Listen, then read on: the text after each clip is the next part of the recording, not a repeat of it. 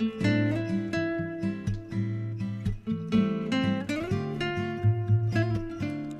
北京时间的十二点零七分，这里是正在直播的文艺大家谈，来自中央人民广播电台文艺之声。各位好，我是小东。各位好，我是小昭。平时我们老说啊，身体和灵魂至少有一个在路上，也有人说读万卷书，行万里路。但是随着网络技术的发展，呃，现在人们的生活越来越快，可能行万里路现在非常容易，你坐着飞机去旅游嘛，然后上车睡觉，下车购物就可以了。而读书好像也变得。非常非常快捷，你可以通过互联网、通过朋友圈很多很多方式都可以进行阅读，而究竟是不是万卷书，好像也很难去统计。对，尤其是现在这个电子书普及了以后，你可能它就是手机里的一个文档，就是原来的一个大部头的一个经典啊。呃，但是确实也由于这个时间非常的碎，大家好像以这个电子阅读为主体了以后呢，很少有时间静下心来有专门的一大块的时间去读一个大部头的一个系统性的或者是一个完整的东西。而且随随着这些阅读的方式越来越多呢，其实我们在读东西的时候，不同的人群、不同的类型的人群，他们在选择的时候也有很多的不一样的地方。所以今天我们来关注到了这样一个问题啊，比如说文学专业的大学生和都市白领，他们在阅读的时候有怎样的区别？而且还有一些问题，比如说哪本书从出版至今一直被广大读者，无论你是怎样的一个人群，都去青睐。还有中国古典文学当中哪部作品是最受热捧的呢？我觉得这不同这个经典的粉儿肯定都觉得自己喜欢的。不同年龄可能也不一样。受捧的啊，那么当代的这个网络作家又是一种什么样的体验？呃，手机微信对于文学阅读有什么样的影响？这些可能大家能够感知的都是日常生活当中关于自己的一些具体的细节。但是你要是把它放到全社会，你以一个宏观的视角来看，它体现出的是一种什么样的社会状况呢？这个问题可能一时半会儿你要是没有调查的话，你是很难回答出来的。所以说，以上这些问题，如果你想知道啊，就是结果是什么，关于这些阅读的问题，结果是什么，你可以再去阅读一本近期出版的书，叫《当前社会文学生活调查》。研究从这本书中找到答案。哎，有人替你做过这个调查了。嗯，这本书的主编呢是山东大学文科一级教授、北京大学语文教育研究所所长温如敏。多年来呢，他一直参与主编国家的统编教材。在过去的五年时间里，中小学的教材已经编完了。他接下来呢还要编写的是高中的教材。而今天我们所提到的这本《当前社会文学生活调查研究》，则是近几年来温教授组织山东大学、北京大学等院校的六十多位师生对当下国民的文学生活展开的五十多项调查的成果汇集。昨天呢，我们文艺之声的记者王菲也通过电话，针对网友和听众们关心的问题，对温如敏教授进行了采访。不知道您在个人的阅读经历当中，最为爱不释手有的是哪本书？是通过什么样的方式阅读到的？都欢迎通过微信互动的方式和我们一起来分享。关注文艺之声的微信公众号，发来留言，还有可能成为我们的幸运听友，获得我们赠出的电影票。八月二十七号，本周日的十二点四十五分，文艺之声观影团将在卢米埃影城北京方呃祝总万科店包场，请您观看电影《赛车总动员三》。现在就可以发送姓名加电话加《赛车总动员》到文艺之声的微信公众号抢票报名。那么接下来呢，我们走进文艺之声记者王菲对于温如敏教授的专访。温教授您好，我想问的第一个问题就是，您带领团队做了这样一个体量非常大的样本的调查，非常系统的一个工程。那这其中我们所调查的对象，这个样本的选择是怎么样去考虑的呢？这几类人群都非常有特点，当初咱们是怎么设计的呢？样本就是说，这个当时主要呢是还是想了解普通的国民文学的阅读、文学的消费。传播查算里边要设计的有农民工啊，有城市的白领啊，有学生啊，有这个甚至还有这个这个呃什么出租司机啊什么之类，呃都有，呃就分类还是比较细腻的。另外，有些呢专题的调查呢也是在随着研究所开发出来的，比如说呢这个呃。有一些重要的刊物，比如说知音，读者群很大的哈，发现量相当大。到底什么人在读这个知音？他们为什么喜欢知音？是吧？知音是，然后呢？知音是怎么怎么生产、怎么制作的？这种文化生产背后代表了一种什么样的一种追求？它都是比较深入的。啊，您刚刚说到了知音，我突然想到，我小时候还读过《读者》啊、故事会啊等等一系列的刊物。那您觉得，通过对这一类杂志还有书刊的调查，从时间轴上来说，前后会有些什么样的变化和差别？这之间的变化又说明了什么呢？那当然现在有变化的，像那个呃知音呢，它是呃独特的一种生产的风格。甚至它有它自己的文体，它曾经这个发行量巨大，在中国也是数一数二的，那个甚至还上市。但是这些年呢，它也有所发行量也有所减少，主要呢也可能是这个自媒体啊，哎多媒体的阅读，网上阅读，它也能取替了它的一部分。我们调查像知音这样的刊物。不完全是搞清楚它是怎么生产的，什么人在读，怎么消费，不完全这样，而是要研究这样一个刊物，它拥有它的读者群，它所追求的一种这个文化审美的趋向，以及这背后呢所代表的一种社会心态等等。所以这个研究呢，应该说它是很有意思的啊。其他刊物也有，像故事会，这故事会发行量也是相当大。现在的发行量也还不小，它主要的读者群呢，通过调查发现呢，呃，阅读最多的就是农民工，呃，开本也比较小，也比较便宜，里面的故事也是专门为这种呃中等、低等文化水平的这个人来设计的。这个现在的发行量也相当大，这是一个做的相当成功的一个通俗性的一个刊物。也调查过一些比较精英的杂志，譬如说像《书货》，几十年它都是呃有稳定的读者群，它不会是太多人，但是它很稳定啊。到底它靠什么来维持？嗯，所以这个有不同类型的，我们都做了一个比较深入的调查，对。提到了一些刊物啊，《知音》《读者》《故事会》等等这一大批刊物，应该说在当年给很多读者都留下了非常深刻的印象。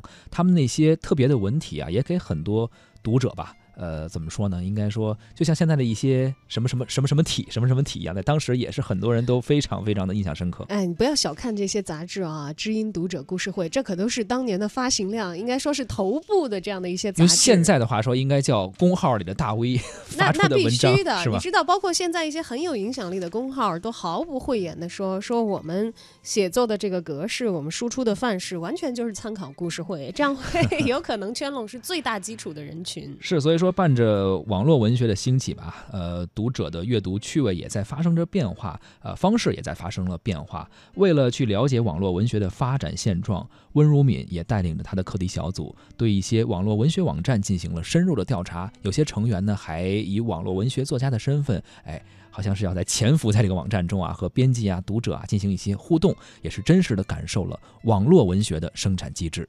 网络的文学创作，它这个跟普通的。纸上这样写，作家这样写的创作是不一样的。网络的文学创作呢，它是要这个点击量啊，它就是生命。所以这个网络文学它生产呢，它是批量生产，它不像现在我们作家写一个小说，他可能要呃一年两年，甚至多少年，是吧？他写成功了，呃或者是出版了，它是一个巨大的成就了，是吧？这个网络生产可不是这样，它是。连续性的、批量的，一个网络写手呢，他每天都要写几千字、上万字，是吧？而且他的作品呢，不是一百万，像这个一般小说要一百万字就很长了。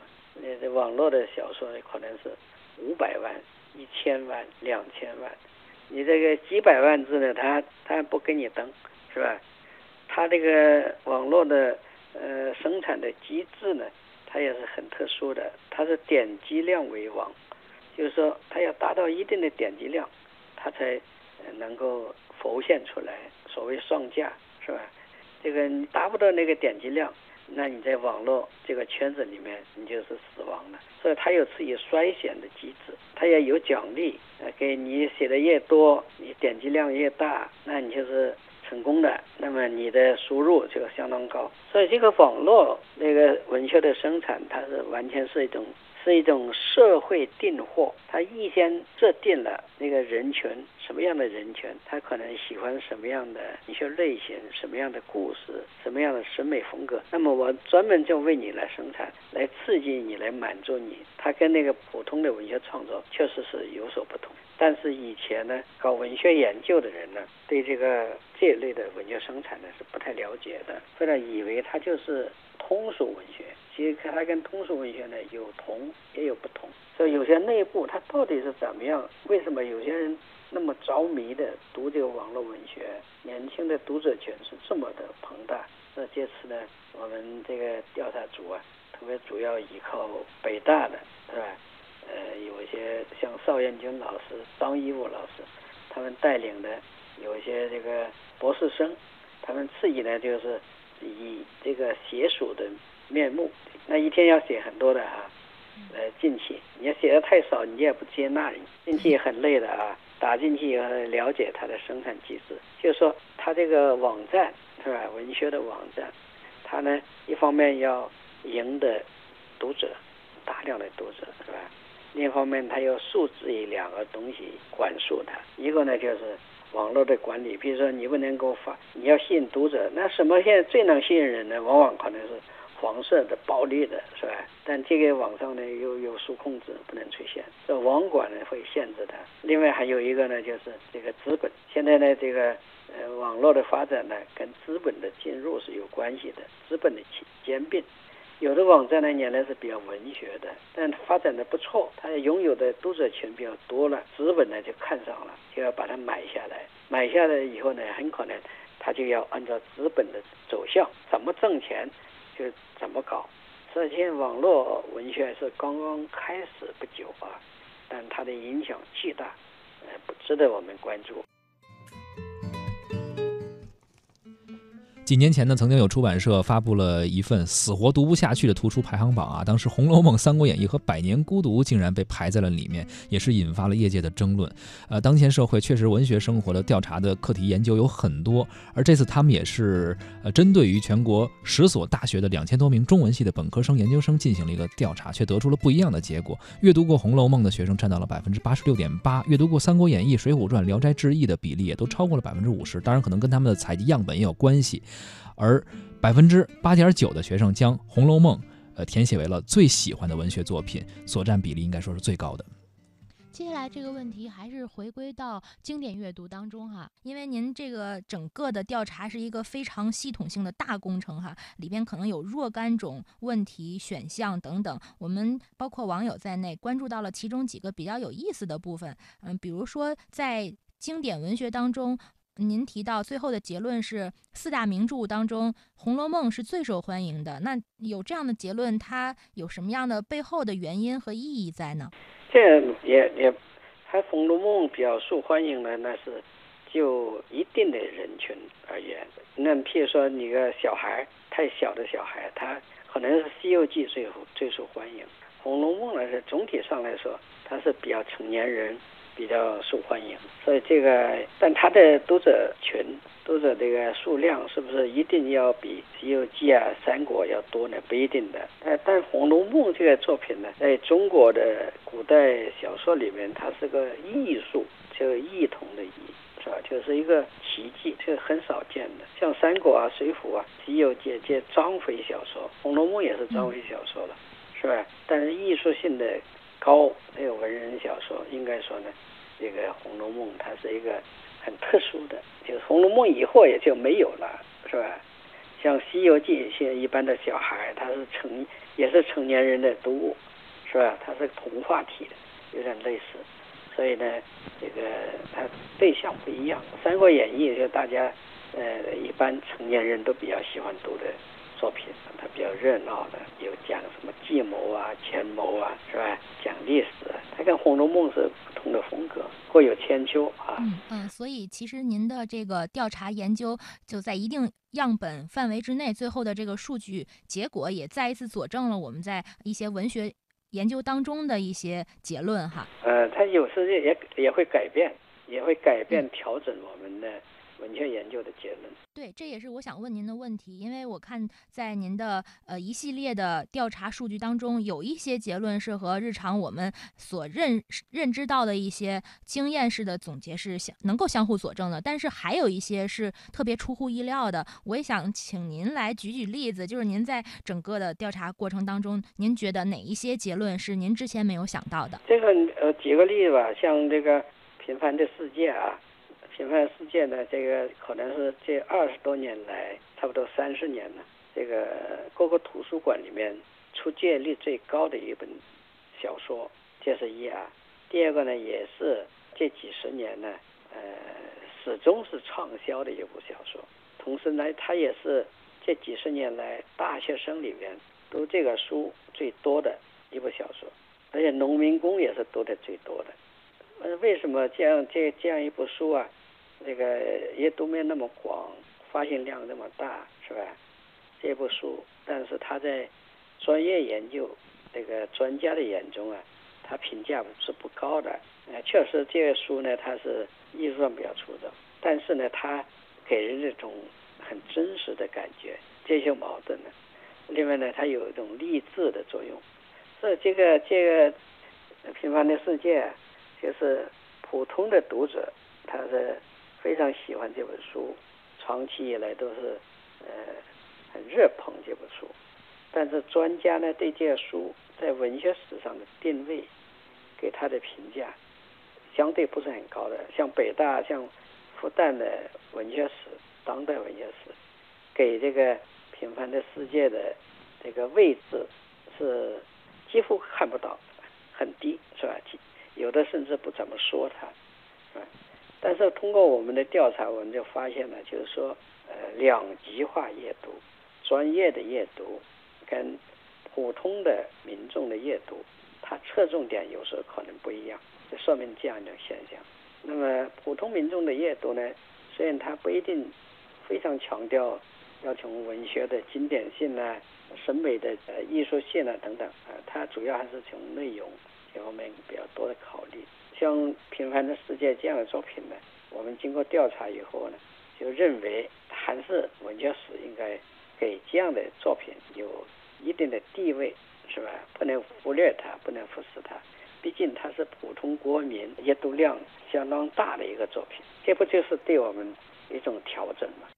嗯，不同的作家在不同的读者心目当中排名高低是不一样的。我看您这个调查当中也提到了之前我们所说的这个鲁、郭、毛、巴、老、曹这样的一个中国当代作家排序，好像在这一次的调查当中也是有一定的变化哈。您给我们介绍一下。这个不，这个不奇怪，因为那个呃鲁、郭、毛、巴、老、曹呢，他一般是所谓的这样，但其实文学史也不完全按照这个顺序来排。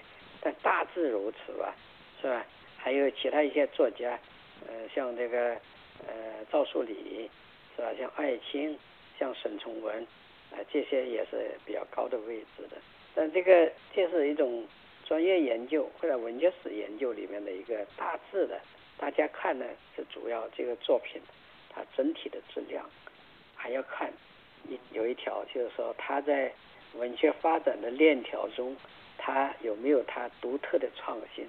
它有能不能呃提供前人所没有的一些新的艺术素质？它这样排列有它的一定的道理，当然也可能有政治因素的影响。但是现在普通的读者呢，因为时代的隔膜嘛，他对以前的一些作品，特别是那个那个近代以来的作品，他有时候他是排斥的。譬如说像郭沫若是吧？这个作品呢，曾经影响相当大。像女神，在文学史上评价也是相当高的。五四时期的摇滚嘛，那时候年轻人是非常喜欢的。但现在年轻人不太喜欢读了，因为它的时代性，时代已经隔膜了。再加上呢，社会上流传有一些非文学的评价，譬如说对这个作家有这样那样的看法。